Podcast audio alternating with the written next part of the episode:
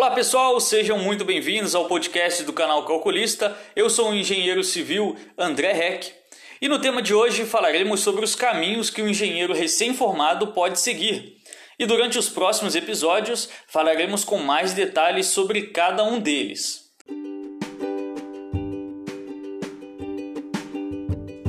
O primeiro caminho, a construção civil. Esse é o caminho mais comum, né? E é o que muitos têm a possibilidade de estagiar. Na construção civil, o engenheiro ele pode trabalhar no campo, tocando a obra, ele pode trabalhar na área de gestão, de planejamento, de orçamento ou no gerenciamento da empresa.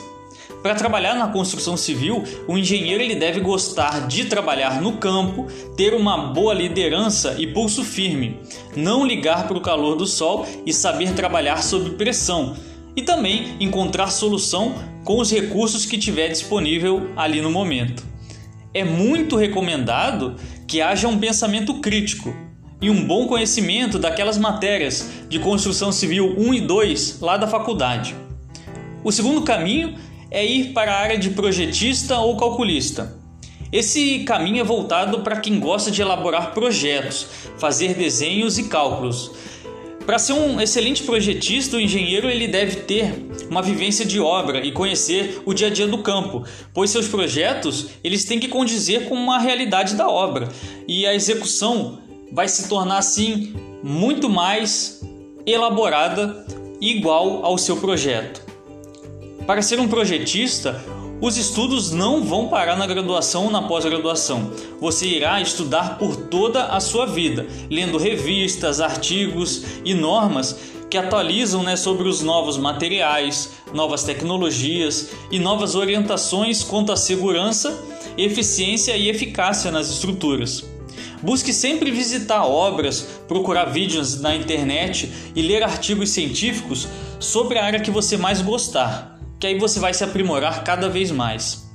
O terceiro caminho é o caminho acadêmico, onde o engenheiro civil ele vai para a área acadêmica, investindo em um curso de mestrado e doutorado. Nesses cursos de pós-graduação estrito senso, ele irá entender os conceitos a fundo, desenvolverá suas próprias ferramentas de pesquisa e aprenderá técnicas de docência para passar esses conhecimento para os seus alunos. Um curso de mestrado dura em média de 2 a 2 anos e meio, e um curso de doutorado são mais 4 anos. Durante esse tempo, você irá ler e escrever diversos artigos, terá uma visão mais crítica do porquê das coisas acontecem e desenvolverá suas habilidades de escrita e pesquisa. Durante os próximos episódios, eu vou falar mais com mais detalhes sobre isso.